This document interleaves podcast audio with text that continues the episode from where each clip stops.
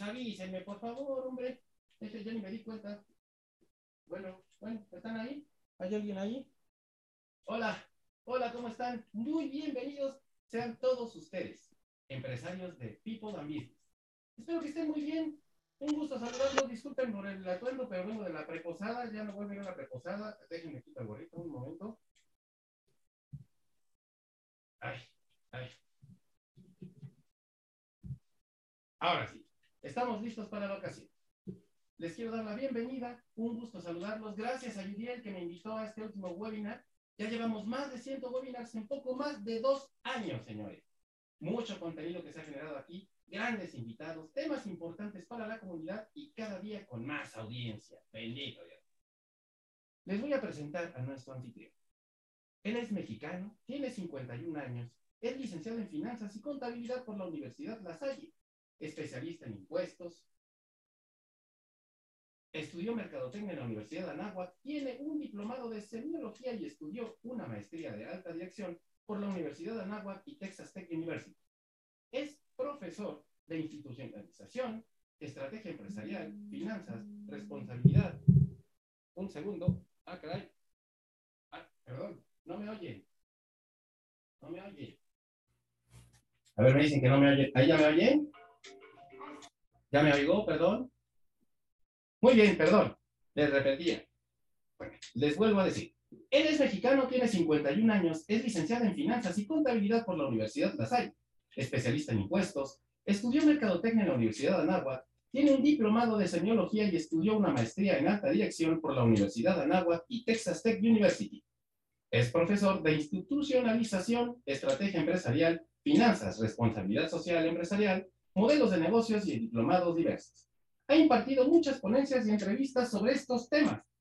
Colaboró para NCR, AT&T, Aspel, IBM, Barilla México, empresa de pastas, Caname, la Cámara Nacional de Manufacturas Eléctricas, American Bookstore, emprendedor en diversos negocios, conductor del programa People and Business durante tres temporadas en radio y una temporada en televisión.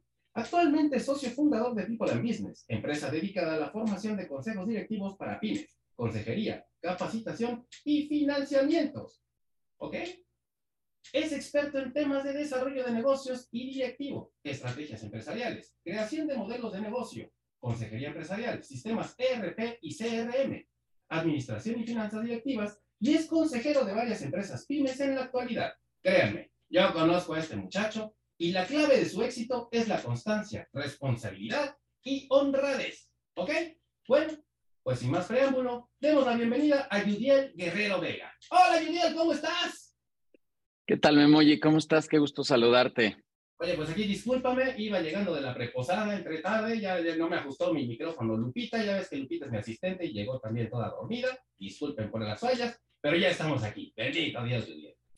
Ah, súper, qué padre. Muchísimas gracias, Memoy. Un gusto saludarte de nueva cuenta. Ya te habíamos tenido por acá en, en algún otro espacio ahí con Eduardo Vaca, quien le mando un saludo también, pero me muy un gustazo que hayas hecho esta presentación para mí, que estés aquí como nuestro invitado, también estelar con nuestro maestro de ceremonias. Así que de verdad, de verdad, muchas gracias, Memoy. Y, pues un gustazo saludar a todos, a todos los que están por acá en este cierre eh, de webinars, en estos espacios que tenemos por acá de contenido para todos ustedes. Gracias a todos estos madrugadores que andan por acá, Memoyi. Andan ya casi 90 madrugadores, empresarios, ¿cómo ves? Oigan, pues bienvenidos, gracias por estar aquí con nosotros compartiendo este super webinar. Mira nada más, nuestro último webinar del año, Judiel. Sí, ya con esto vamos a cerrar. Muchas gracias, Memo. Y bueno, pues vamos, vamos a darle porque hay mucho contenido que el día de hoy les queremos compartir, que les queremos generar para todos ustedes. Muchísimas gracias. Mándenme un saludo ahí en el chat, por favor. Déjenme saber de dónde andan. Veo algunos que dicen San Miguel de Allende, eh, Ciudad de México, bueno, Tijuana, Tijuana, una hora para atrás, creo.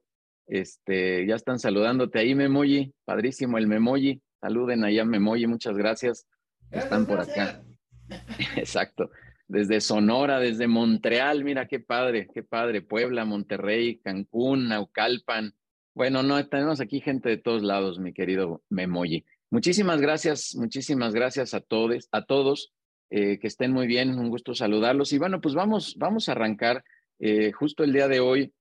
Eh, esta, esta sesión la vamos, la vamos a terminar platicando sobre cómo hacer estrategia, como pensando qué, qué, debemos de hacer hacia el, hacia el cierre del 2023 y cómo poder estar planeando, cómo poder tener algunos elementos de planeación hacia, hacia el año que entra. Así que, pues muchas gracias de nueva cuenta porque estén por acá, que están aquí presentes. Eh, perdón tantito, ahí están las redes sociales, síganos por favor ahí en todas las redes, en las cinco redes, todos nos encuentran como People and Business y como Judiel Guerrero.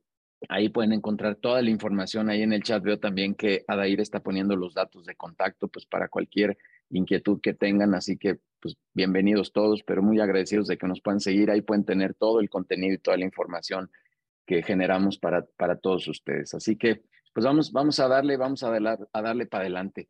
El primer dato que les quiero dar así para abrir boca es que menos del 10% de las empresas en México, menos del 10% de las empresas en México generan planeación estratégica. Y luego, pues todos saben el dato este terrible, ¿no? De la, de la mortalidad, de la mortandad que hay de las empresas.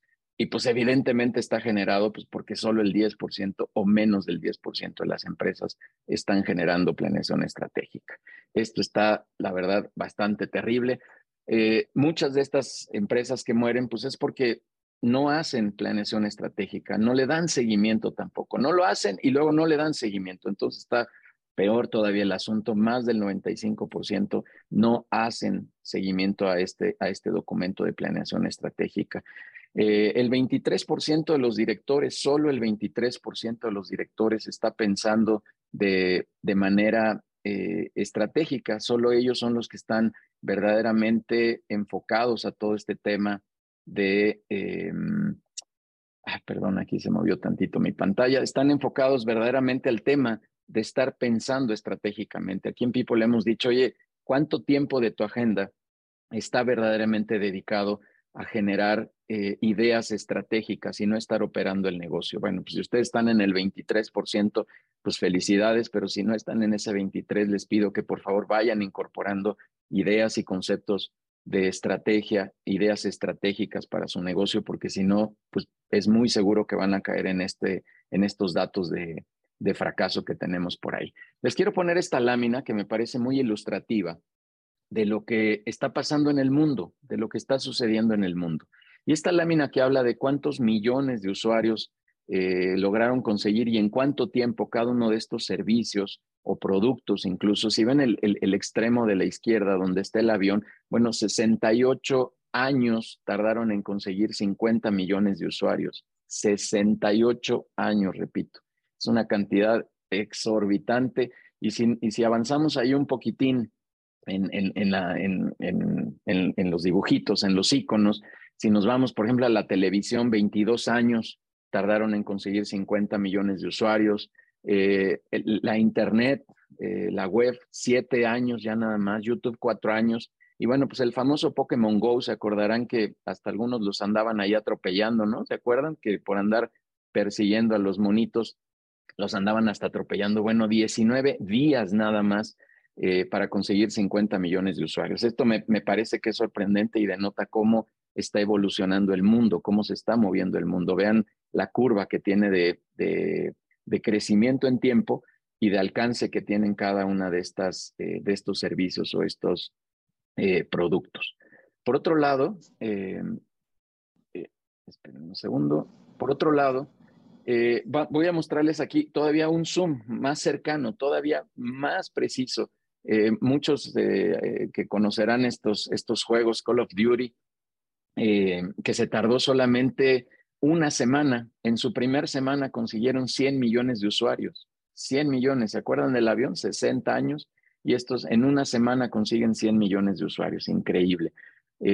Fortnite consiguió 22 millones de usuarios en la primera semana nada más. Está increíble. Obviamente, ¿qué está pasando? ¿Qué, por, qué está ahí este mundo acelerado? Bueno, YouTube sube más de 500 horas al día.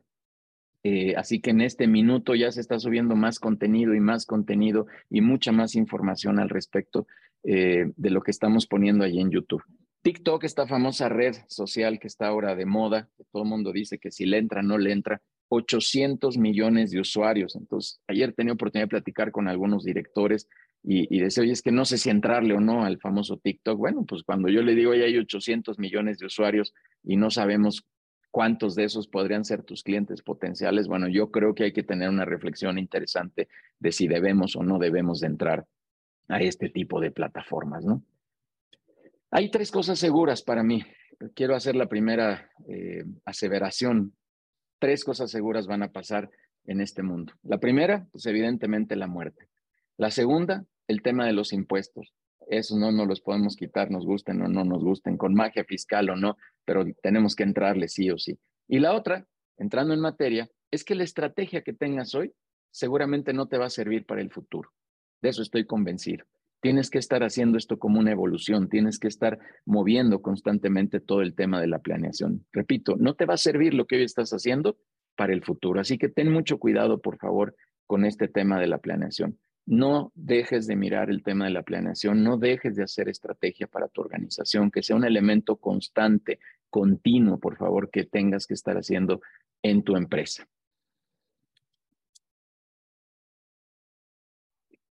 A ver, a ver, a ver, a ver. Un momento, un momento. Disculpa, disculpa la interrupción, Judiel, pero a ver, quiero hacerle una pregunta a nuestra audiencia. A ver si de veras fueron a la escuela, ¿ok? ¿Quién es este personaje, señores? A ver, quien se la sepa, contéstamelo en el chat para ver si es cierto que se lo saben, ¿ok? A ver, espero respuestas, ¿eh? A ver, vamos a ver quién contesta. Mira, ya contestaron aquí, Juan Escutia, Juan Escutia, Juan Escutia, ¿cómo ves? ¿Tienes razón o no, Judiel? Dice Juan de la Barrera, Agustín Melgar, Vicente Suárez, dicen por ahí. ¿Tú qué dices, Memoye? Yo digo pues sí, sí es un niño héroe, la verdad, pero no, no, no los ubico a todos. Ya ves que pues, ya, ya tiene rato que se nos fueron y no, no, no los alcancé a conocer, ¿verdad? Exacto, y tú eres muy joven además. Sí, es, es correcto. El famosísimo Juan Escutia es el que está aquí. Y bueno, pues este señor evidentemente siempre dijo que el mundo es de los aventados, ¿no? Y pues yo digo que, que no necesariamente, mi querido Memoyi, porque de repente digo que ahí el compadre te dice, pues aviéntate, ¿no? Eh, vamos a arrancar el negocio y pues la expresión es simplemente aviéntate. Y pues la verdad es que no me late que simplemente sea así, hay que hacer mucho más planeación, hay que hacer estructura, hay que hacer estrategia, hay que hacer muchísimas cosas más, no solamente de aventados. ¿Y qué tal, Memo? Oye, pues este señor hasta se atrevía a decir, bueno, pues ahorita les caigo, ¿no? Ahí les caigo en un ratito, porque pues seguramente era su principio de vida, mi querido. Y vaya que les cayó. Y vaya que les cayó. Así es. Bueno, pues que no se avienten como Juan Escutia. Luego he dicho en algunas ponencias, gracias, dale, en algunas ponencias he dicho, bueno, no, no utilicen la técnica de Juan Escutia porque de verdad esto no funciona. Esto de aventarnos nada más así por aventarnos, en verdad que no, no jala. Bueno, vamos a hacer una reflexión por acá. Oigan, les quiero preguntar y sigan, eh, por favor, ahí en el chat comentando. Eh, por ahí dice alguien que no escucha. Bueno, yo creo que sí, los demás sí me escuchan. Si no, ya me hubieran dicho, por favor, Díganme si sí están escuchando todos bien. Eh, sí, se escucha perfecto, listo, adelante. Bueno, pues por favor pongan ahí otra vez en el chat eh, esta pregunta que les quiero hacer ahora. ¿Qué pasaría si hoy cerrara las puertas de, tu empresa? ¿Sufrirían tus clientes una pérdida real? Y la, pregunta importante que pónganme ahí en el chat, por favor, ¿cuánto tiempo les tomaría encontrar eh, una opción tan buena como tú? ¿Cuánto tiempo? A ver, vamos a ver si rompemos aquí algún récord. Vamos a ver, vente Memoyi, vamos a ver qué dicen por acá. No más de una semana, dice Gerardo Dueñas. A ver, veamos. Un día. Mira, un día, wow, Jesús Escudero dice que un día se tardarían. Sí, claro, 15 días, bueno, más, más tardadito, pero, pero de todas maneras no, no demasiado. Dos semanas, nos dice Gabriela Durazo.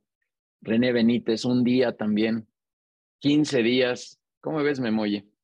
Está cortito el tiempo, ¿no? Pues, yo creo que sí, ¿eh? que esto es optimismo, eh, eso es empeño. sí, un par de semanas. ¿Sabes, Memo? Y alguien me dijo, pues un, un teclazo nada más que le piquen en Google, en San Google, y con, con eso encuentran ahí alguna alternativa parecida. No sé, no sé, tendría que pensar en ello. está, está complicado esto, ¿no? Por aquí nos pusieron que qué buenas preguntas de reflexión. Bueno, pues es que eso es lo que los quiero invitar con este tema de, de qué pasaría si hoy cerrara el negocio en su organización. Así que, bueno, pues aquí, aquí tenemos algo, algo para ustedes. ¿Cómo ves, Memo? Y vamos a recomendarles esto, ¿no? Oye, pero a ver, Judiel, eh, eh, dime, ¿de qué habla este libro? Cuéntanos un poquito de esto, ¿no? ¿O qué? Sí, claro, mira, Cinta Montgomery es una, es una profesora de Harvard y este libro particularmente tuve la oportunidad de, leerlo y tiene una característica, por eso se los quiero recomendar hablando de estos temas de estrategia y de planeación estratégica, digamos. Hay una característica, Memoji. Bueno, Memoji y todos los invitados que están por acá. Este libro habla del estratega, habla de la persona, no solo habla de la estrategia. Muchos me preguntan, oye, ¿y cómo hacemos estrategia? Bueno, hoy vamos a platicar un poco cómo hacer estrategia, pero también la persona, el individuo que empieza a hacer estrategia, debe de convertirse en una estratega, debe de tener características para poder pensar estratégicamente, para poder hacer planeación estratégica. Entonces, este libro, de verdad que es muy bueno, se los recomiendo, justo para abrir boca de cómo podemos empezar a hacer estrategia, pero cómo debemos de hacer una conversión personal, cómo debemos de convertirnos nosotros. Y hablaba hace rato desde que ni siquiera tenemos espacios en nuestra agenda para poder generar estrategia. Si no piensan ustedes en estrategia, si ustedes no están pensando em, eh, estratégicamente, perdón la redundancia, de verdad, de verdad, nadie lo va a hacer en su organización. Entonces, Consideren este libro y tómenle una foto con mucho gusto, si no se los compartimos ahorita ahí en el chat, pero por favor, de verdad, acérquense a este libro que es sumamente útil. Me vuelven a insistir por acá que alguien no escucha. Este, bueno, yo creo que todo va jalando bien, así que pues me voy a seguir, si no, si no hay me Yo les recomiendo que le suban allá su compu y seguramente ya nos van a escuchar mejor. Súper, súper, súper. Pero bueno, yo creo que los demás ahí me están escuchando. A ver, los que tienen su cámara prendida, ¿sí? ¿Todo bien? Hagan un like por ahí, díganme si todo, todo jala bien. Dicen que todo bien. Perfecto. Listo, pues vamos a darle. Muchas gracias. Bien, pues vamos ahora sí a entrar más en materia. Vamos a hablar mucho más de esto. A ver, hacer estrategia no es hacer los procesos más rápido, hacerlos con métodos modernos, es hacerlos mejores. No, no es hacer eso. Eso no es hacer estrategia. Eso es parte de lo que yo veo constantemente en las organizaciones y lo que les quiero decir es, eso no es hacer estrategia. Para mí hacer estrategia es agregar beneficios diferentes dentro de su organización. A lo que hoy existe, enfóquense a generar beneficios diferentes. ¿Qué cosas diferentes le pueden generar a todos sus clientes? Ahorita voy a desdoblar todo esto, pero la idea principal en cuando, cuando tengan ustedes una junta de estrategia es cómo van a generar beneficios diferentes para sus clientes, evidentemente en el negocio o en el modelo que ya tienen de manera residente. La planeación para mí es un ciclo es un periodo de vida, es un ciclo de vida, es un momento en donde las organizaciones pues nacen en algún punto y empiezan a desarrollarse y literal, por eso puse esta gráfica, como, como, como sucede en nuestras vidas, bueno, pues tenemos un periodo de niñez, de adolescencia, de adultez, de vejez y a lo mejor algún día morimos, o no, necesariamente quiero decir que, que vaya a morir la organización, pero sí a lo mejor se, se transforma en otra cosa y entonces la planeación tiene un periodo eh, determinado y un ciclo determinado. Por eso hacía una, una afirmación al inicio diciendo que em, algo seguro es que la estrategia que hagas hoy no necesariamente te va a servir hacia el futuro. Así que de verdad eh, consideren que así va a ser este un ciclo. ¿Cuál es la primera etapa, en mi opinión? Y ahí les pongo algunos datos. La primera va de cero a tres años, está muy enfocada en monetizar el dinero y hay que adaptar el producto al cliente. Y aquí lo digo coloquialmente cuando siempre pongo esta lámina. Aquí véndele al que se deje, amigos. Vendes, véndeselo como sea, a la hora que sea, al precio que sea, como se pueda. Aquí el tema es crear la organización, es crear el producto de mejor manera y de alguna manera tropicalizarlo a lo que cada, cada cliente vaya necesitando.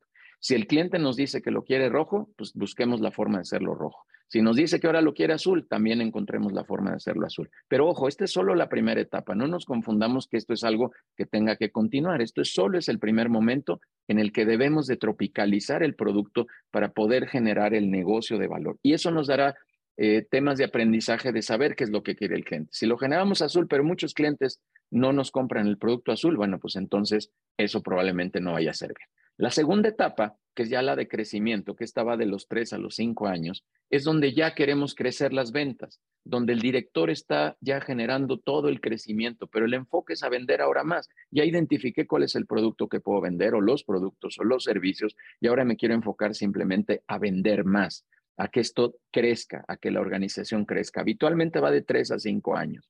La etapa número tres es la de profesionalización. Esta habitualmente va de cinco a quince años. Y aquí el enfoque cambia. Ya no es vender más, sino ganar más.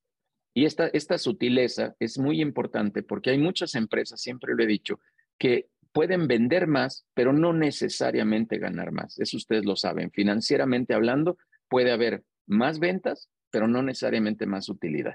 Y aquí el enfoque del director ya es a delegar la operación, ya es a crear este equipo y empezar a, delegar, a, dar eh, las responsabilidades al resto de la organización. Esa es la etapa número tres. La etapa número cuatro, no, perdón, me equivoqué, pero me equivoqué intencionalmente, no es la cuatro, porque muchos después de la tres no se pasan a la cuatro, se regresan a la dos. Y después del crecimiento lo que hacen es que convierten el negocio en un changarro. Y perdón la expresión, no lo quiero decir de manera despectiva, pero lo que pasa es que changarrizan la empresa. Y esto es un error. Años, pues no, no debería de existir. El enfoque, pues es tipo miscelánea. Estamos trabajando como, como la miscelánea. ¿Cómo hace la miscelánea? Bueno, pues tiene ahí en la bolsa el dueño de la tienda el dinero y conforme van viniendo los proveedores, conforme se va necesitando, va sacando el pago y entonces, pues si mañana tiene que pagar el auto, pues no le paga el de la Coca-Cola y no le paga el de Bimbo y lo trae a 20 vueltas porque él necesita flujo y entonces está pensando en otras cosas.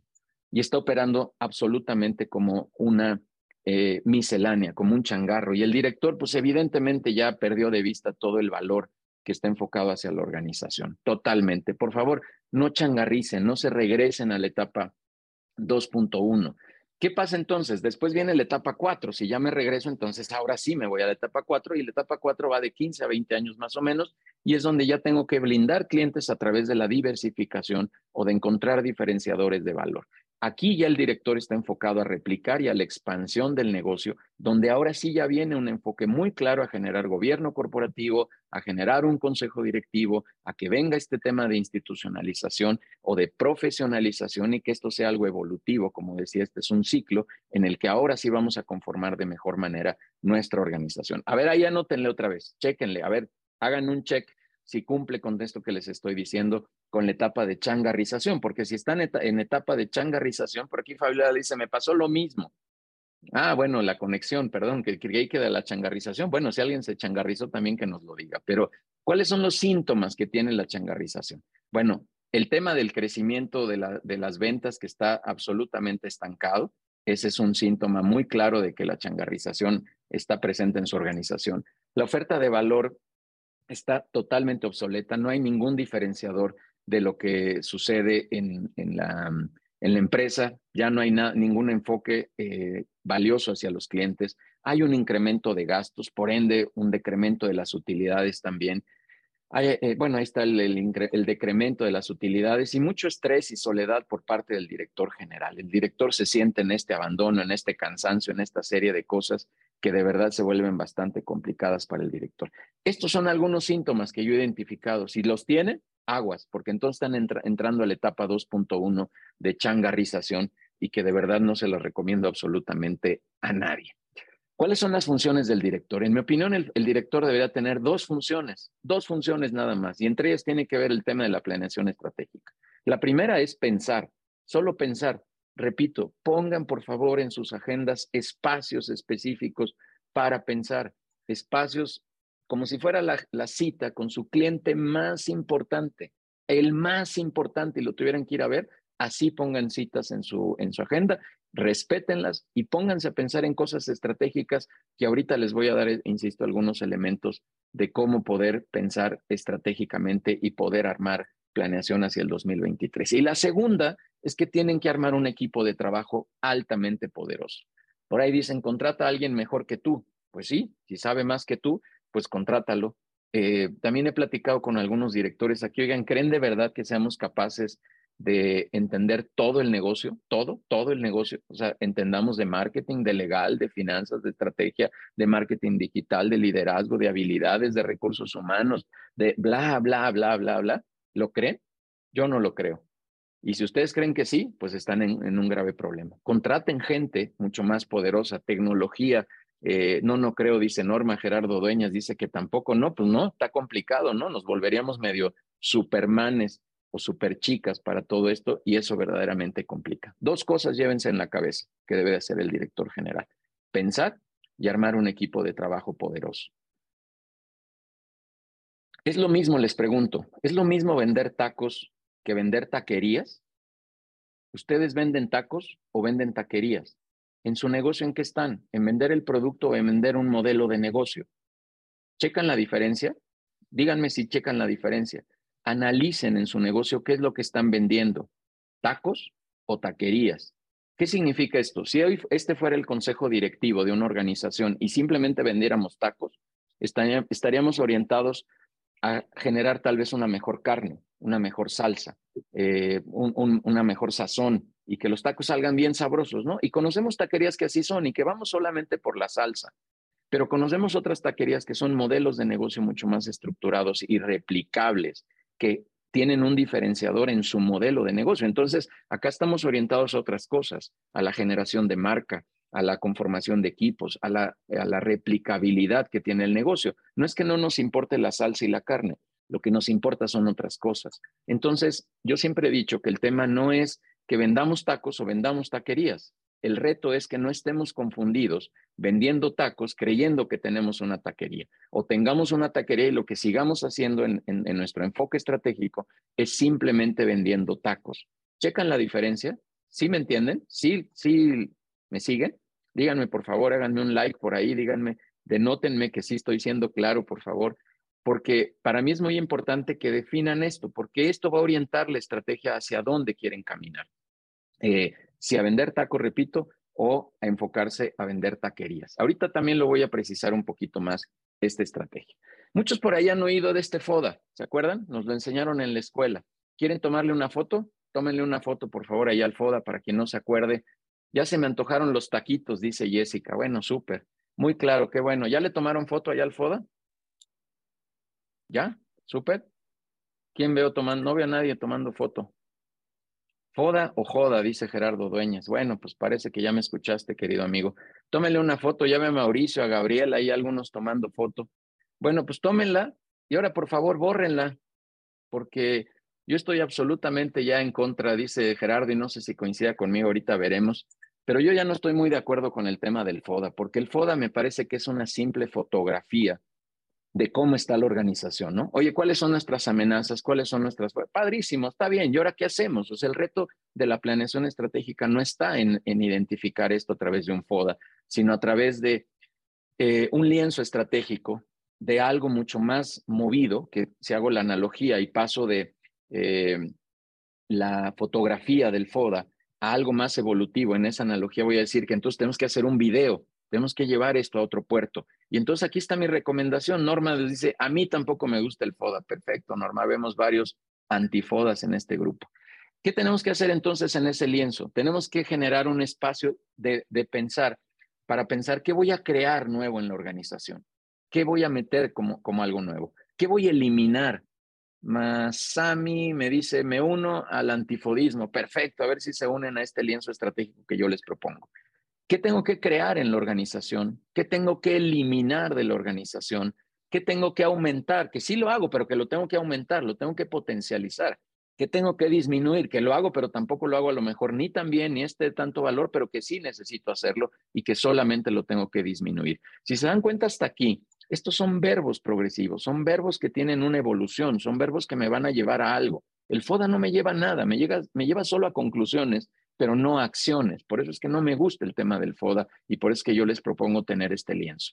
Obviamente, la paquetización, yo he recomendado para muchas cosas hacer paquetización. Paqueticen, por favor, en la mayor cantidad de lo posible en sus, en sus negocios. Eso sumará valor. Con estos cuatro elementos que están hacia arriba, pueden armar un paquete de, alto valor para sus clientes. Y evidentemente todo esto que estoy diciendo, la creación, la eliminación, el aumentar, el disminuir elementos en su organización, tienen que estar 100% orientados a tu cliente. No hay de otra, no a otras cosas. Este lienzo está dirigido para tu cliente. A ver si los antifodistas me dan la razón ahí en el chat de que tenemos que orientar esto al cliente. Y de repente en el FODA pues ponemos un chorro de cosas que son amenazas, pero que ni siquiera están orientadas al cliente, eh, porque estamos haciendo análisis interno y no análisis hacia afuera. Ojalá y les convenza esto. A este sí tómenle ahora sí una foto se los vamos a, a, compartir con muchísimo gusto, pero esto creo que nos lleva a una evolución. Aquí está uno de los primeros elementos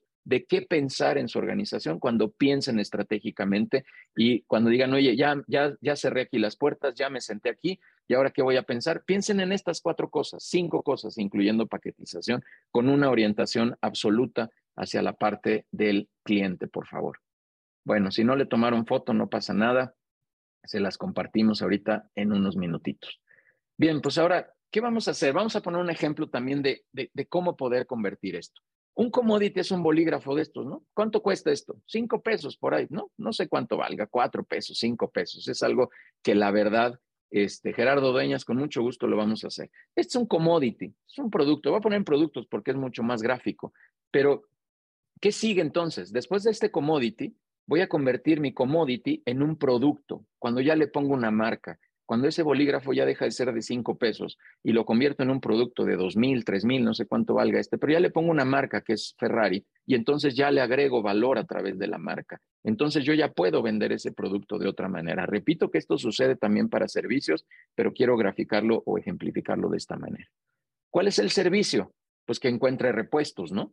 Que si no, ¿qué pasa si no encuentro repuestos y compro el bolígrafo? Le meto tres mil pesos al bolígrafo, pero no hay servicio porque no tengo repuestos. Entonces mi bolígrafo termina en la basura y ya le metí tres mil pesos. El de dos, el de cinco pesos, pues no pasa nada, agarro y lo tiro. ¿Y qué es lo que sigue arriba? ¿Qué es lo que está arriba? Generar experiencias. Entonces en el lienzo anterior, lo que tengo que hacer es eh, estos cinco elementos que ya les mostré, pero orientados a un tema de experiencias. En este ejercicio, a ver si alguien, a lo mejor ya hasta se lo saben porque lo he presentado, pero pónganme ahí en el chat qué es, cuál sería la experiencia que se podría generar en este ejercicio de convertir un bolígrafo, que es un commodity de cinco pesos, pasarlo a un bolígrafo ya con, un, con una marca, darle servicio porque encuentro repuesto y mantenimiento y todo, y cuál se les ocurre que sería la experiencia que podría generar para un cliente pensando estratégicamente pensando en mi planeación estratégica. Nadie, nadie me dice nada por ahí en el chat. ¿Quién se anima? ¿Cuál sería la experiencia que le podría generar al cliente? ¿Quién dice? ¿Quién se anima? La suavidad de escribir una carta, lo que escriba, la firma de un contrato, mandarle repuestos, paquetizar los tres, súper, heredarla. Mont Blanc, bueno, esa no entendí muy bien, la presentación, antes de que se le acaben, bueno, mandarle los repuestos, imagínense, antes de que se le acaben, el prestigio de la marca, aplastar mis pensamientos. Bueno, pero la, experiencia es el cliente, podría ir por este lado, miren, podría ir por el lado de, de llevarlo a, tomarse una foto en un Ferrari, porque si ya quiere la marca, pues entonces le va a encantar ir a este, a este concepto de la marca, porque le va a gustar este tipo de experiencias. Y algo importante que les quiero resaltar en esto es el tema de que las experiencias habitualmente se generan fuera de la caja, es decir, fuera de los servicios que tenemos. Mucha gente me dice, oye, ah, bueno, pues personalizar el bolígrafo, entregarlo en un estuche muy padre. Es que eso sigue siendo algo del mismo producto.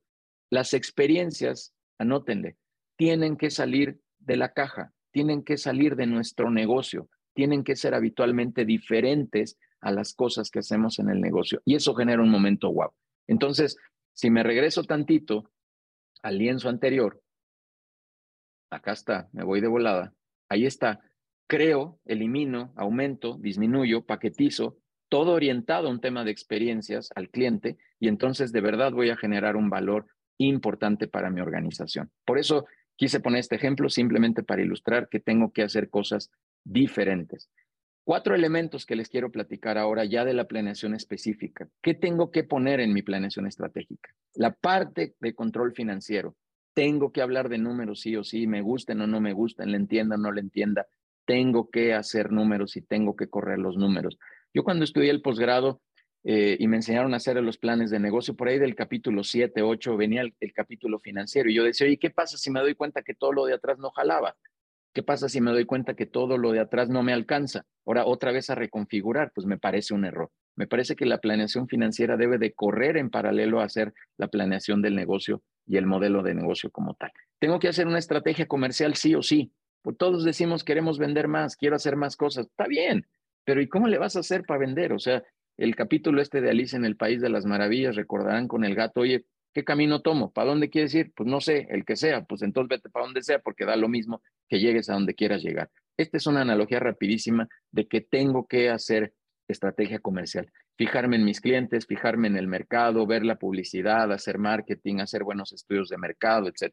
Tenemos que tecnificar la organización. Otro elemento importante es vamos a automatizar todo lo que se pueda dentro de la organización, que es otro elemento importante de nuestra planeación. Implementemos RMs, RPs, eh, procesos, toda la tecnología que se pueda, metámosla aquí. Y por último, y evidentemente, el tema del factor humano. Hagamos buenas contrataciones, desarrollémoslo, eh, perfiles, este, procesos, personas correctas en puestos correctos, etcétera. Estos son los cuatro elementos, los cuatro capítulos que tienen que hacer dentro de su planeación estratégica. Vamos a desdoblar un poquito el, tema del control financiero. Bueno, una, perdón, discúlpenme, una aseveración absoluta y contundente. Director que no entiende el número, no está entendiendo nada de su negocio. Punto. Si no le entienden, asesórense, busquen un consejo, hablen bien con su contador, que les genere información, que hagan lo que tengan que hacer, pero deben de entender el número, punto. No hay opción, no hay opción. Tienen que entender el número, por eso este no lo quise explicar más que con esta aseveración absoluta. ¿Cuál es el indicador más grande de la organización? El flujo, no hay de otra. En las pymes es el flujo. Alguien me dice las ventas, y ahí debatimos un poco entre las ventas. ¿A quién de aquí le gustaría tener ventas sin flujo? ¿Quién quiere tener ventas sin flujo? ¿Funciona tener ventas sin flujo? Pues es un grave problema, grave problema. Yo veo muchas organizaciones con utilidades en los estados financieros y las chequeras vacías. Entonces, les pregunto, ¿de qué sirve tener la chequera vacía cuando tengo un porcentaje del 20%? Pues absolutamente de nada. ¿Están de acuerdo? Tengo que cuidar muchísimo el flujo. Hagan pronósticos, presupuestos de flujo, no solo presupuestos de ventas, que es lo que habitualmente hacemos hagan presupuestos de flujo. Con mucho gusto, yo les puedo compartir por ahí algún archivo, les puedo compartir algo de, información de cómo generar un presupuesto de flujo, repito, no el presupuesto de ventas. Sí, sí generen el presupuesto de ventas porque hay que poner objetivos, pero generen el presupuesto de flujo. Aquí están los indicadores que considero son los más importantes. Ventas, costo, gasto, el EBITDA y el flujo efectivo. Esos cinco vigílenlo, pero de esos cinco considero que el más importante es el tema del flujo efectivo. Ese es el que tenemos que estar monitoreando todos los días. Es como estarle tomando el pulso a la organización. Por ahí mi socio, mi querido amigo Neftalí, dice que el sonido más lindo que existe en la organización es el de la caja registrador. Entonces, por favor, pongamos mucho enfoque en el tema del flujo efectivo. Este es un ejercicio rapidísimo, así esta es la estructura básica del estado financiero, ¿de acuerdo? Así es como nos lo enseñaron a leer, de arriba para abajo, eh, ingresos netos por ventas, menos costo, utilidad bruta, gastos de operación, utilidad de operación, gastos financieros, utilidad antes de impuestos, los impuestos y me da la utilidad neta. ¿Se acuerdan? Esto nos enseñaron en la escuela y nos enseñaron a leerlo de esta manera. Así nos dijeron, de arriba para abajo se lee. Bueno, yo otra disrupción. Yo no creo que tengamos que leer los estados financieros de arriba para abajo. Para mí lo tenemos que hacer de abajo para arriba. Tenemos que construir la planeación financiera de abajo hacia arriba. ¿Por qué? Porque tengo que determinar cuál es la utilidad a la que quiero llegar, cuál es mi objetivo de utilidad, no mi objetivo de ventas, mi objetivo de utilidad. Porque ¿qué, les, qué, pasaría si yo les dijera aquí, déjenme ver si, si puedo mover aquí un poquito, 119 personas. ¿Qué pasaría si yo les dijera, mis queridos 119 socios, ¿qué creen? Nos sobraron 119 pesos y nos toca de un pesito a cada uno. Pues no, creo que no nos gustaría. Pero ¿qué pasaría si me dicen que cada uno de ustedes se quiere llevar 100 mil pesos. Bueno, entonces estamos 119 millones de utilidad. Entonces necesitamos construir un negocio tal vez de mil millones de pesos hacia arriba. Oye, Judiel, eso es imposible. Bueno, entonces no aspiremos a esa utilidad, pero partamos de la utilidad, no partamos de las ventas. Por eso hago esta recomendación, que leamos esta información de abajo hacia arriba, construyamos los estados financieros de abajo hacia arriba. Ahí está, me voy a ir muy rápido. Algunos elementos de cómo tener finanzas sanas cuidemos mucho el tema del crecimiento, cuidemos muchísimo cuáles son las tendencias de nuestras industrias, cómo están creciendo. Cuidemos los inventarios, quien tenga producto, pues mantenga siempre inventarios bajos. No entremos a la guerra de precios, por favor, no entremos a la guerra de precios, eso es pérdida total. Veamos las dependencias que tengamos con clientes y con proveedores, no dependamos de clientes y proveedores. Si las tenemos, disminuyanlas. Eh, eh, diversifíquenlas, no se apalanquen solo con uno de sus clientes o de sus proveedores. Vean si hay ciclos estancados en su negocio, hagan ese análisis de ciclicidad.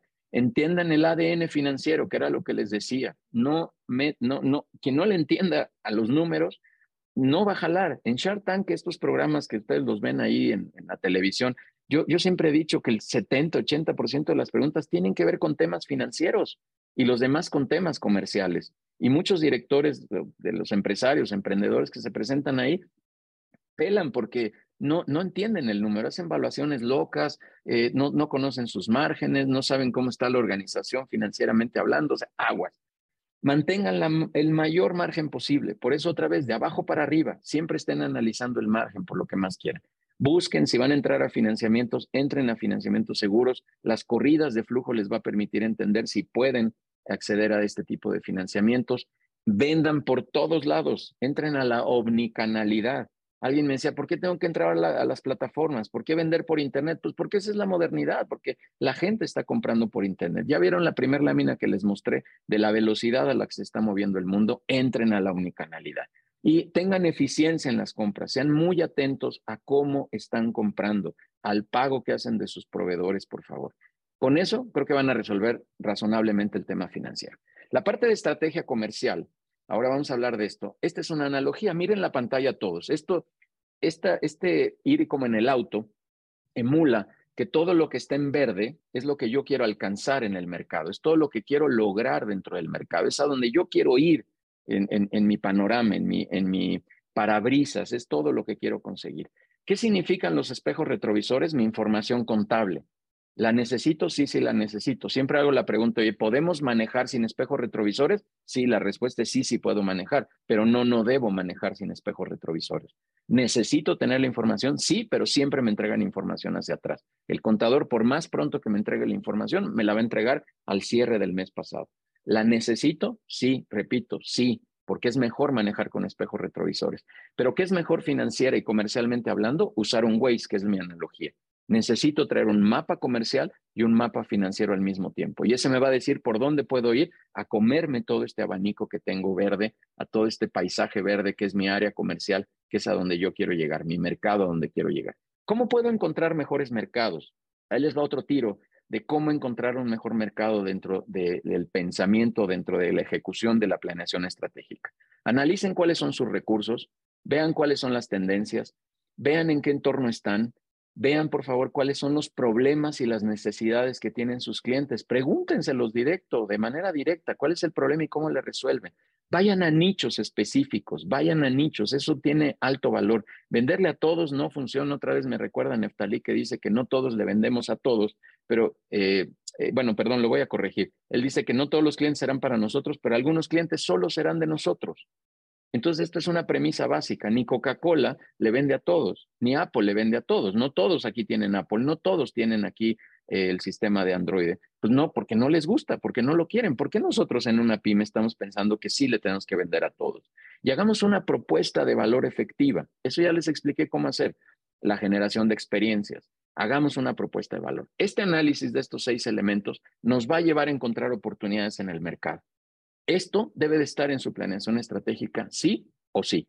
Ahora vamos a hablar de tecnología. Vamos a meter la mayor eficiencia posible. Vamos a hablar de comercio electrónico. Entremos al tema de comercio electrónico y a todos los activos que estén, que sean digitales. Todos los servicios, por ejemplo, que están en la nube, son de alta eficiencia en términos de tecnología. Hagamos uso de las herramientas de CRM, de RPs, donde tenemos información a la mano en el momento que lo tengamos en línea, que si alguien nos pregunta ahí en la sala del dentista, podamos contestar cómo está nuestro inventario, cómo están nuestras cuentas por cobrar, etcétera.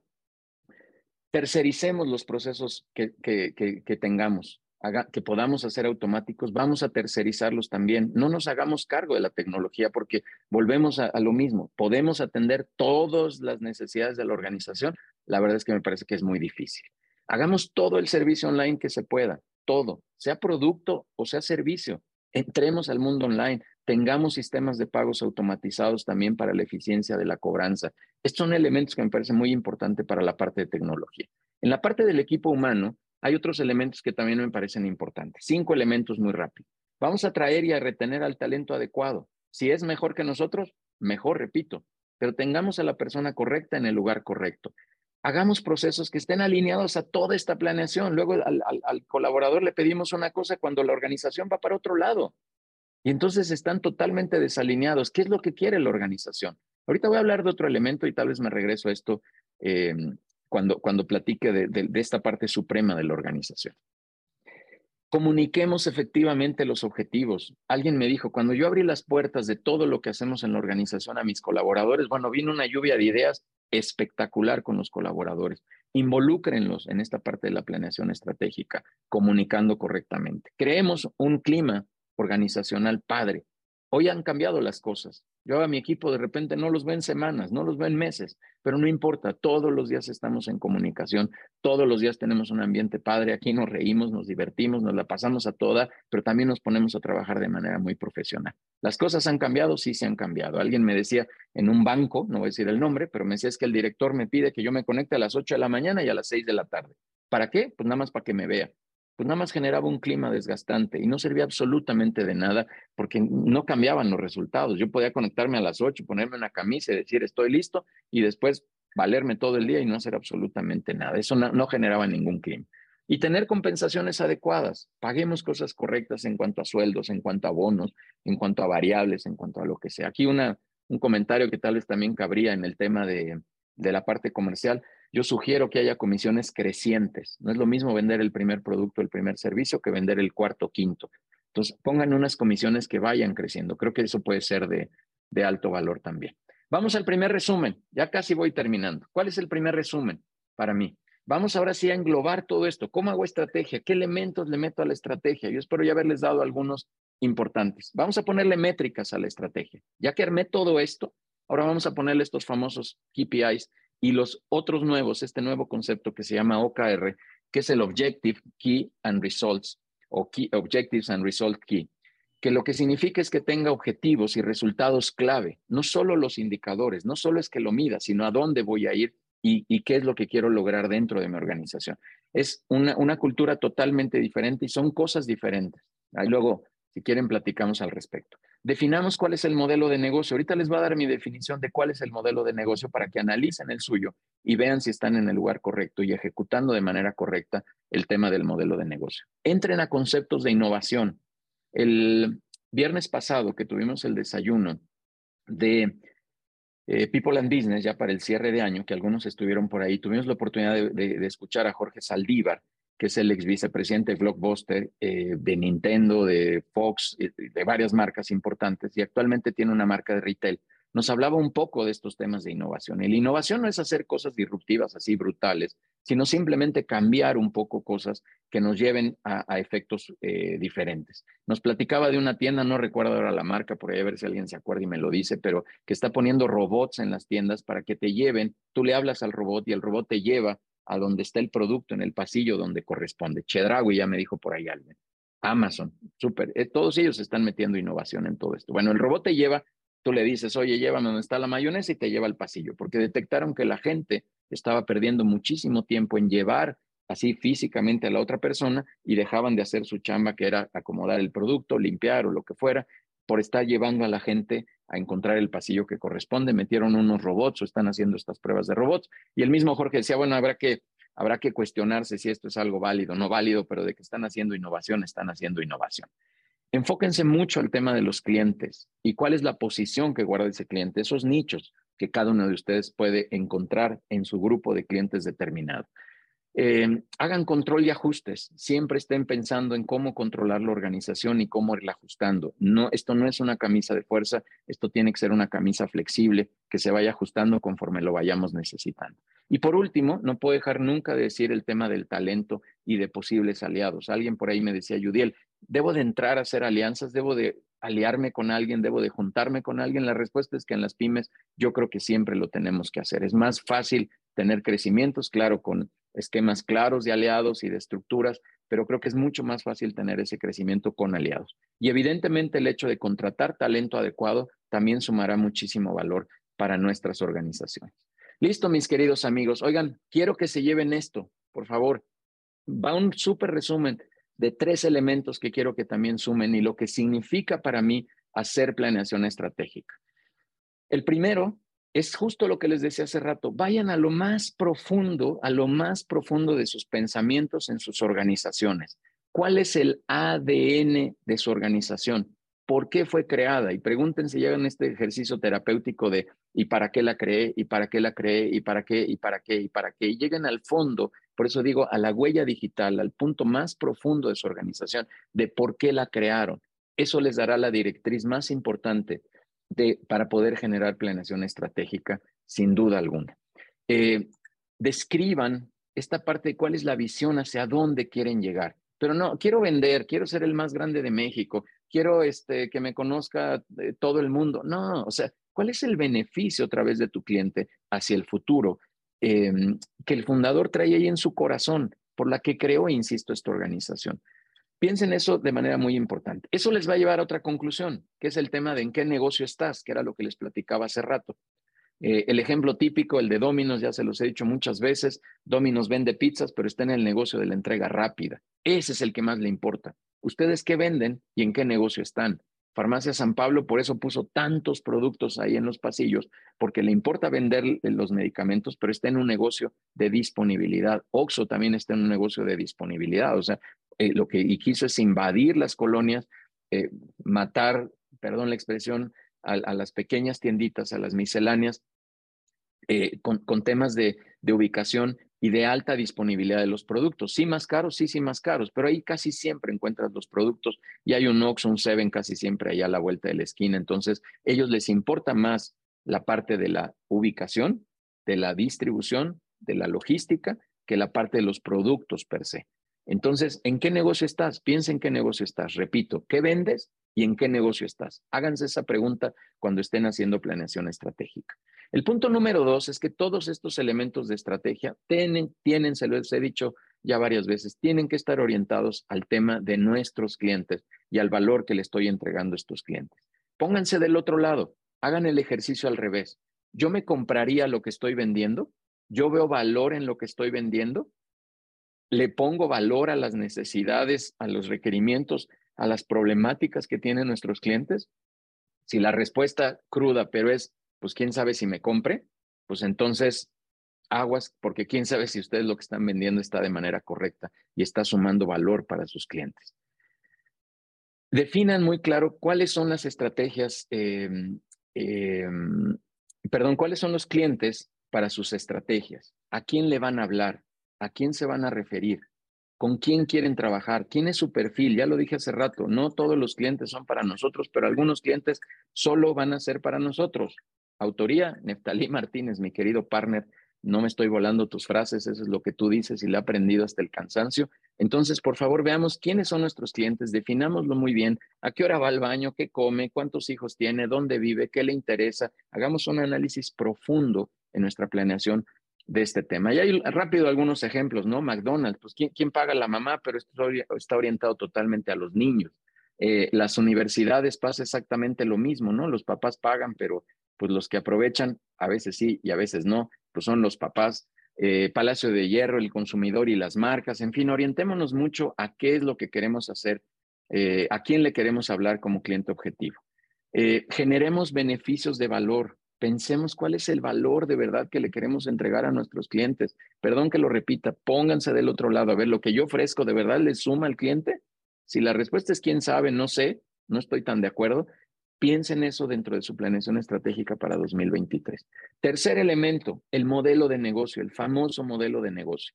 ¿Cuál es mi modelo de negocio? Analicen cuál es su modelo de negocio con tres elementos básicos. Bueno, antes les doy esta definición. El el modelo de negocio no es dónde estoy, no necesariamente es dónde estoy, sino a dónde quiero llegar, dónde quiero poner la organización. Cuando se sienten a pensar en planeación estratégica, piensen a dónde quieren llevar a la organización con tres elementos eh, básicos. Ya me estoy adelantando. La definición, otra definición es ¿dónde, quiero llevar a la empresa. La quiero llevar a un lugar diferente. La quiero poner en un lugar diferente. Y eh, voy a leer esta definición así prácticamente textual.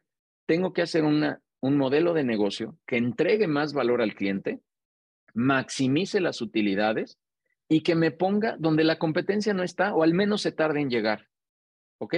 Va de nuevo los tres elementos. El mayor valor al cliente, donde maximice la utilidad y donde me pueda alejar lo más que pueda de mi competencia. Si tú analizas eso, estás analizando tu modelo de negocio. Y ahora sí creo que ya viene esta lámina. Aquí está. ¿Qué es el modelo de negocio? Aplica para productos y para servicios. Tres cosas. Es cómo produzco, ojo, productos y servicios, repito. Cómo comercializo, cómo los vendo. Y la más importante, cómo genero valor, cómo gano el dinero, cómo traigo el dinero de vuelta. Puede ser que haya cosas gratuitas, puede ser cosas que tengan un paquete básico, puede ser que otras tengan un paquete mucho más completo, lo que sea. Tres elementos. Si ustedes analizan cómo producen, cómo venden y cómo ganan dinero, están analizando su modelo de negocio. Otro elemento muy importante para el tema de la planeación estratégica. Mis queridos amigos, vamos a llegar a las conclusiones ya. Ahora sí, ya acabamos. ¿Listos todos para las conclusiones? ¿Sí? ¿Súper? ¿Sí? ¿Súper? Nadie, nadie me dice, levante el dedito por ahí al menos. Somos un equipo, dice Neftalí. Muchas gracias, mi querido amigo. Sí, pues trato de decirles aquí muy prácticas las ideas presentadas. Pues es lo, lo que, lo que pretendo. Alex Casas, listo, súper. Daniela, súper, van. Vamos a las conclusiones, ya casi vamos a acabar. ¿Cuáles son mis conclusiones? Tenemos que crear una organización. Dios, aquí ya no quiere jalar esta cosa. Ahí está ya. Tenemos que crear una organización que sea permanente, tenemos que estar revisando constantemente el modelo de negocio. ¿Cómo comercializo? Perdón, ¿cómo produzco? ¿Cómo vendo? ¿Y cómo gano dinero? Constantemente tengo que estar haciendo eso. Es mi primer conclusión. No dejen de hacer eso, por favor, y eso les garantiza que tengan un negocio permanente. Hagamos un negocio multiplicable. ¿A través de qué? A través de los diferenciadores, a través de las experiencias que les enseña el ejemplo de Ferrari, generemos un negocio responsable también. Es importante que seamos responsables dentro de nuestra organización. Yo sé que aquí este México es de comisiones y de cositas ahí especiales, pero está bien, entremos en la medida de lo posible a, a generar un negocio de alto valor de manera muy responsable. Seamos responsables con nuestros colaboradores, con el medio ambiente, con nuestros socios, con nuestros aliados. Seamos muy responsables, por favor, en ese sentido. Seamos, eh, creemos un, un negocio delegable tengamos talento importante que soporte la operación, que con quien podamos delegar todo lo que estamos gestionando dentro de nuestra organización. Y finalmente, generemos un negocio rentable. Evidentemente tiene que ser rentable. O sea, no hay de otra. O lo hacemos rentable o esto no funciona, o no es negocio. Pues lo creamos porque tenemos que generar negocio. Sea lo que sea y te orientes a donde te orientes, totalmente tienes que hacer un negocio que sea rentable. Ahí están las cinco características permanente, multiplicable, delegable, responsable y rentable. Si en sus conclusiones de su planeación estratégica concluyen, valga la redundancia, que tienen estas cinco características, van por buen camino en su planeación estratégica. ¿Ok? Súper. Mi última conclusión, mi última conclusión. En la estrategia, lo más importante es la dirección, no la velocidad. No se quieran comer el mundo. Lo más importante no es ir rápido, es actuar de manera precisa, es dar pasos acertados, es avanzar poco a poquito tal vez. No tan poco a poquito, pero sí poco a poquito, pero con una dirección correcta, con todos los elementos que les acabo de dar. ¿Ok? Espero coincidan conmigo en esta estrategia, eh, en estos elementos de, de pensamiento, de alineación, y espero que les haya compartido algo de información. Oye, oye, oye, oye, Yudiel, Yudiel, Yudiel. yo, yo, yo, yo, yo, e, e, Es que yo quería preguntar algo. La verdad es que estoy ávido de preguntas. A ver, ¿Tú dale. qué estás pensando para el 2023? Pero tú en lo personal, ¿eh? O sea, ¿qué vas a hacer? ¿Qué quieres cambiar? No sé. A ver, cuéntanos. Súper. Sí, Memo, oye, mira, eh, el viernes pasado, repito, tuve la oportunidad de, de, tuvimos la oportunidad de estar en el desayuno de cierre de People and Business y les di algunas reflexiones que ahora también les quiero compartir a todos estos, ¿cuántos hay, Memoyi? 125 directores contándonos 125. a nosotros dos. Órale, eh, órale, órale. Órale, como dicen por ahí. Bueno, tuve oportunidad de compartirles algunos en el desayuno y les quiero traer algunas de esas ideas de lo que yo personalmente voy a hacer en el 2023. Eh, es algo que he estado pensando, es algo que he estado analizando y de repente digo, Memoyi, oye, pero es que ¿cuál es la siguiente jugada? ¿Qué es lo que sigue? ¿Cómo, ¿cuál es el siguiente paso que tengo que dar? Porque de repente, pues sí, muchas ideas y está padre y todo padre, pero de repente no pasa nada y arranca el 2023 y no pasa nada, me voy. Entonces, yo personalmente voy a hacer tres cosas. La primera es que voy a tener un enfoque altamente orientado a mi productividad. hacer cosas productivas, hacer cosas que de verdad sumen de valor a mi organización y a mí en lo personal me muero. Voy a ser más productivo, voy a tratar de dejar todo lo, lo que me quita tiempo, todo lo que no me suma. Eso lo voy a quitar para convertirme en alguien muchísimo más productivo. Voy a ser altamente consistente, altamente consistente. Y me, me gustó poner esta foto de la tortuguita porque como todos sabemos, pues esta tortuguita va y va y va y va y va de verdad y, le camina y como puede y con sus patitas o aletas o como se diga, pues ahí va, ahí va, ahí va, pero no desiste hasta que llega. Y llega al mar y luego vienen otras. Daniela dice lenta pero segura. Exacto. Y ahí va. Y luego hay otras adversidades ahí en el mar. Yo quiero, y sumar, eh, perdón, aumentar mi consistencia. Voy a ser mucho más consistente. Yo siempre he dicho que esta consistencia nos va a llevar a un resultado, nos va a llevar a algo bueno, nos va a sumar siempre algo importante. Y el tercero, que lo mencionaba, es que voy a activar el botón de la acción. Voy a accionar cosas, porque también de repente en esta planeación, que hasta la palabra, otra vez, perdón la redundancia, pero nos vamos a poner a planear, pero ¿y luego cuando actuamos? Entonces yo personalmente también voy a presionar el botón de la acción de manera mucho más constante. Entonces, en resumen, Memoji, voy a ser más productivo, quiero ser más consistente y voy a oprimir el botón de la acción sí o sí. Estas tres cosas son las que más quiero hacer dentro de eh, este año. ¿Cómo ves?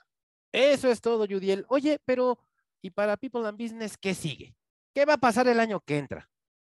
¿Cuántos somos? ¿A dónde hemos llegado? Dime, dime. Oye, pues mira, esto lo voy a compartir con mucha emoción porque de verdad, de verdad que esta comunidad que, hemos creado, que somos todos, a mí me toca liderar este grupo, pero como siempre le he dicho, está padrísimo que nos sumemos. Hoy actualmente en consejos directivos tenemos a más de 150 directores que están ya participando, que están compartiendo. Voy a repetirlo y siempre lo diré, donde estamos compartiendo toda la información que no tiene Google, que son todas estas cicatrices que tienen los directores, todas estas experiencias, estas horas de vuelo que tienen los directores y que queremos compartir entre nosotros. Esta información no está en Google. Tú googlea cualquier cosa, pero no vas a encontrar la experiencia de 150 directores al cobijo de otros directores dentro de esta comunidad, lo cual se vuelve algo espectacular. Somos más de 150 personas, Memoye. Pero ¿qué crees? Desde la historia, desde el origen de People and Business hasta este momento, este momento, hemos tocado a más de 3.750 directores. Eso me parece algo espectacular en los entrenamientos, en los webinars, en el relacionamiento, en el networking que hacemos, en los consejos directivos, en todo el ecosistema que tenemos. Esto es lo que hemos logrado, pero esto, estos somos los que estamos aquí, estos somos los 130 directores que estamos aquí. Somos uno de esos que está en este número, Memoy. Así que la verdad está padre que hayamos llegado a este número, pero como siempre les digo, este número es no es mío. Se los dije el viernes, no estoy presumiendo lo que yo he hecho, ni el logro de People. Estoy presumiendo que somos una comunidad, que somos un gran equipo, que somos una gran familia. Y a partir del viernes pasado, les dije a los que estuvieron ahí que ahora vamos a ser una tribu colaborativa. Pasamos de ser simplemente una comunidad a ser una familia empresarial. Y ahora este año la quiero denominar que somos una tribu colaborativa celebrando nuestro séptimo año como People and Business y decir, de verdad, felicidades, de verdad, gracias. Sumemos a todos los que estamos aquí, porque todos los que están aquí han aportado algo, Memoy, todos han hecho algo importante, han sumado, han estado presentes en alguno de nuestros espacios, así que eso me tiene verdaderamente contento. Somos un equipazo. somos un equipazo. Y ahora tú también, Memo, ya te voy a sumar ahí, 3.751 sumando a Memo. Muy bien, muy bien, muy bien. Memoy, el ecosistema, vamos a cambiar cosas para 2023, va a haber cosas nuevas, vamos a generar cosas de valor, vamos a convertir el, networking en, más elementos de valor, eh, en un modelo diferente de relacionamiento. No solo es networking, vamos a hacer más que networking. Vamos a generar también más contenido para ustedes. Estos espacios de los viernes los esperamos el 13 de abril del 20, de abril, ándale, Memoye, el 13 de enero. este, generando más valor y más contenido para todos ustedes en estos espacios. Tienen mi palabra de que voy a buscar a grandes directores, a grandes empresarios que vengan y nos compartan información como tuve oportunidad hoy, pero como han venido decenas y decenas de directores. Lo dijiste muy rápido, me voy al principio, pero tenemos 129 webinars ya generados. Este es el 130 y con este vamos a cerrar este, este año 2022 generando más valor en ese ecosistema. Lo más importante, ah, bueno, tenemos muchos, muchos entrenamientos, más de 70 entrenamientos también que queremos compartir para todos ustedes, componentes padrísimos con empresarios eh, sumamente cicatrizados, sumamente experimentados, con una característica que les he dicho, aquí no queremos profesores, queremos empresarios que compartan experiencias. Y por eso todos estos entrenamientos están impartidos por empresarios, por gente que tiene una habilidad en algún tema particular, pero que no son clases. A mí eso no me gusta. La academia me gusta, pero no me gusta mucho. Me gusta más todo este tema práctico. Y finalmente la parte de consejos directivos, que es la parte que más nos gusta, que hay algunos directores que participan y que saben el valor que les hemos aportado, el seguimiento que hemos tenido y toda la suma de experiencias que compartimos dentro de estos consejos directivos que vamos a potencializar de una manera mucho más importante, que vamos a dar un seguimiento mucho más profundo.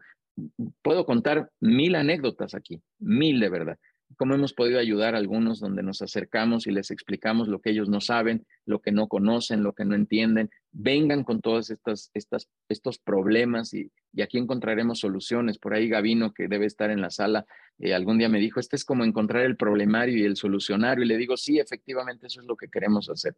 La única petición es traigan sus problemas y aquí les vamos a encontrar una solución a todos los que hemos apoyado a través del, del modelo de, de consejería empresarial. Y Memoyi, quiero cerrar diciéndoles esto. ¿Quién estuvo el viernes? ¿Quién estuvo el viernes pasado? Levante la mano. ¿Quién estuvo por ahí el viernes pasado? No veo a nadie. ¿Quién dice yo? Efren, ya veo que está moviendo la mano. Enrique, también estuviste por ahí, amigo. Eh, Alexander, Gustavo, Gavino. Y aquí están, ¿ya vieron? No sé si se ve. Aquí está mi pulsera. Aquí está mi pulsera de People and Business. ¿Quién me dice para qué se las regalé? Les regalé a todos los que estuvieron. Ahí está Efren. ¿Quién la? Listo. ¿Para qué es Efren? ¿Por qué se la regalé? Gustavo, Enrique. ¿Quién me dice? Norma. ¿Por qué les regalé esta pulsera? ¿Para qué es esta pulsera? Un compromiso diario, una vez que te la pones, de hacer algo cuando te acuestes a dormir, algo productivo. Y si no, al otro día hay que comprometerse. Exacto. Entonces así vamos avanzando. Exacto. Y ahí dice People and Business. Gustavo, Enrique, ¿quién se anima? ¿Quién me dice qué más? Yo me quedé con, con la parte en que es para hacer algo diferente, para que algo que hoy tengas en tu organización y que gustes cambiar, lo tengas como un recordatorio que tienes que hacer algo diferente. Es correcto. Aquí no voy a decir lo que dice Gavino, pero se me hace que es familiar de, del chicharito porque dice que recordar que hay que hacer cosas chingonas. Este, Enrique, ¿qué onda? ¿Tú para qué la traes?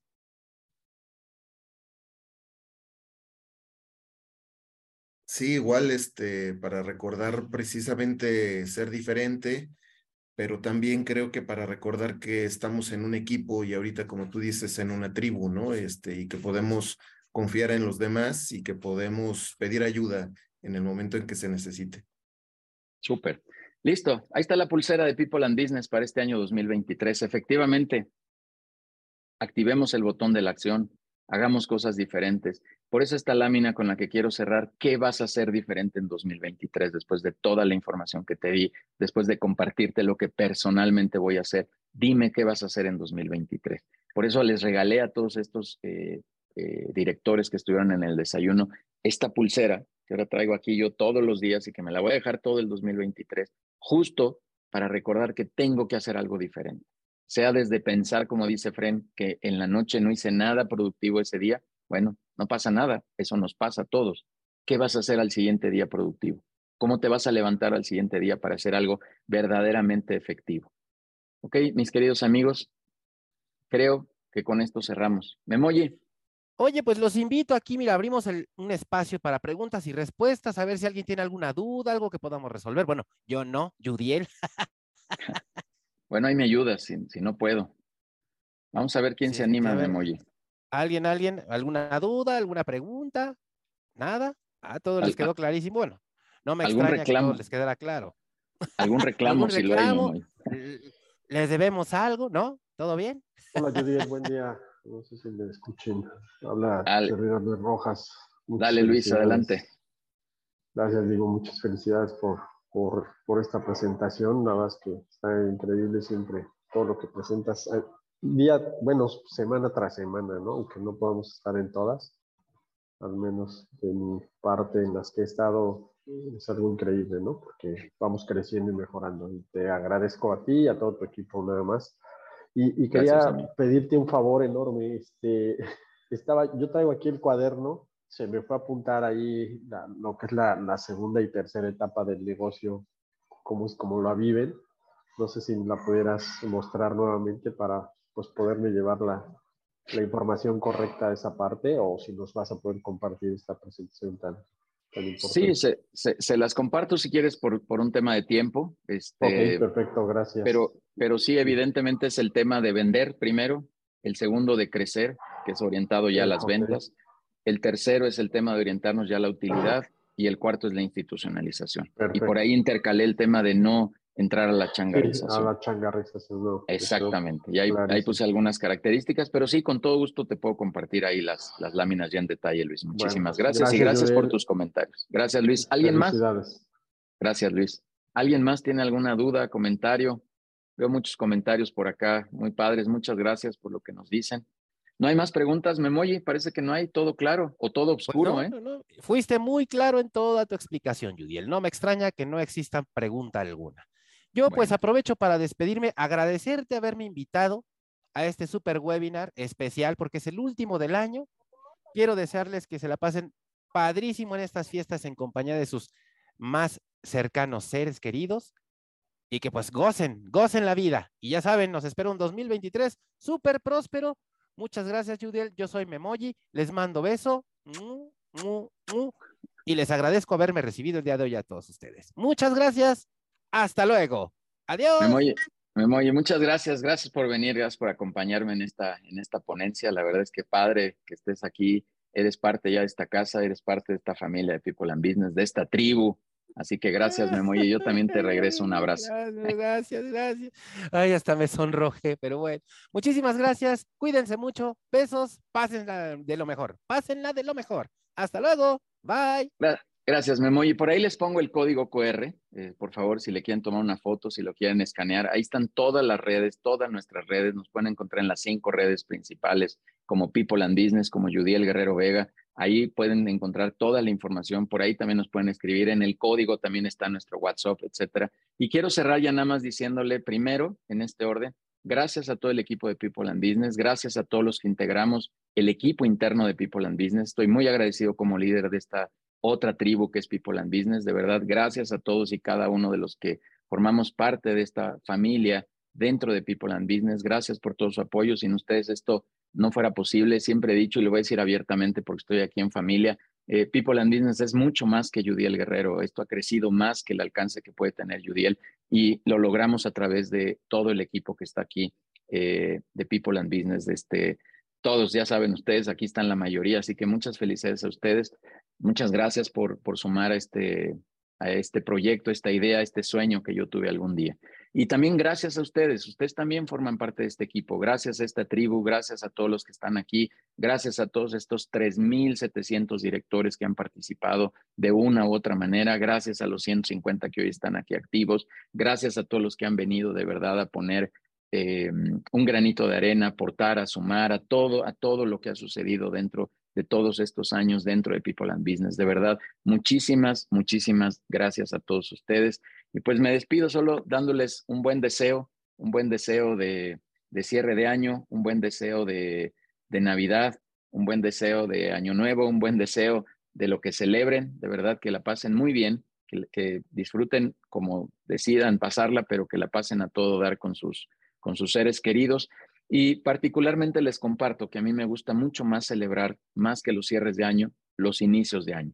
Así que les deseo de verdad un inicio 2023 espectacular, que sea creciente, que estos elementos de planeación que hoy les he compartido sirvan para poder conformar algo mejor dentro del negocio. Pero lo más importante para mí es que el 2023 también sea una oportunidad de reconfiguración personal, que todo lo que haya sucedido después de la pandemia, que todo lo que nos haya acontecido dentro de la pandemia, muchos saben que yo perdí a mi hermano y bueno, fue un momento complicado, pero sin duda estoy motivado para seguir adelante también de manera personal por muchas razones eh, en lo individual. Estoy convencido que en People and Business, antes que haber directores, habemos personas, habemos individuos, habemos gente que un día nos levantamos y nos duele la panza, nos duele un pie, nos da flojera trabajar, no, no tenemos muchas ganas, pero que también estamos muy impulsados a seguir adelante y a seguir construyendo cosas interesantes para nuestro negocio. Pero antes que directores, somos personas todos los que estamos aquí. Así que les quiero dejar este cálido abrazo, este mensaje de motivación, de impulso, que cuenten conmigo para lo que se necesite, desde lo personal hasta lo empresarial, para que nos desarrollemos como mejores individuos. Les mando un fuerte abrazo, que pasen por favor felices fiestas. Nos vemos muy pronto, nos vemos en los demás eventos. Hoy damos por concluido todas las actividades de People and Business de 2022 y nos veremos en 2023 con mucho entusiasmo en el networking, en los webinars, en los entrenamientos, en los consejos, en todo lo que estamos haciendo para todos ustedes. Muchísimas, muchísimas, muchísimas y muchísimas gracias a todos y cada uno de ustedes. Nos vemos pronto.